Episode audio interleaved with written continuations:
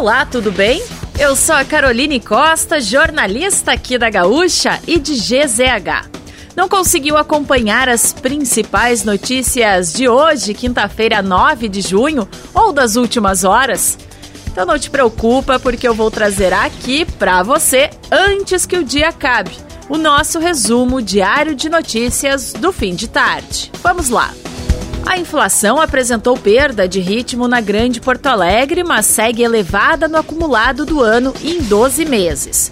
O IPCA registrou avanço de 0,47% na região. Alimentos como tomate e a cenoura, além da energia elétrica residencial e combustíveis, estão entre as maiores quedas de preços em maio. Mas, olhando por outro lado, passagens aéreas e alimentos como cebola e morango ajudaram a manter o IPCA em alta no mês passado. Por falar em Porto Alegre, morreu ontem à noite o homem que caiu do décimo andar de um edifício no bairro Praia de Belas na manhã de quarta-feira. Wagner Teixeira, de 19 anos, estava internado no hospital de pronto-socorro após se acidentar enquanto trabalhava na reforma de um apartamento. A informação foi confirmada nesta quinta-feira. A Polícia Civil pretende ouvir a proprietária do apartamento e a responsável pela empresa que contratou Teixeira para realizar a obra. Morreu também o voluntário gaúcho desaparecido que lutava na Ucrânia.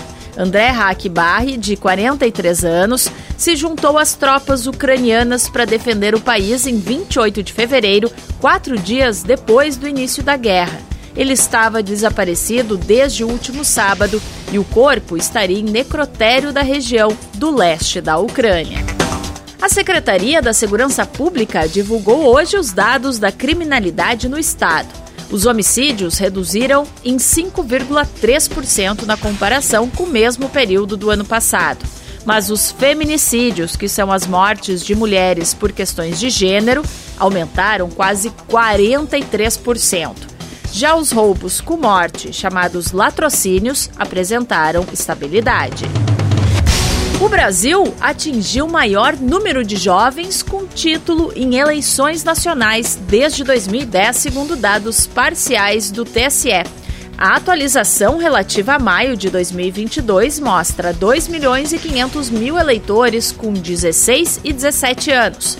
No mesmo mês de 2018, eram pouco mais de 2 milhões nessa faixa etária.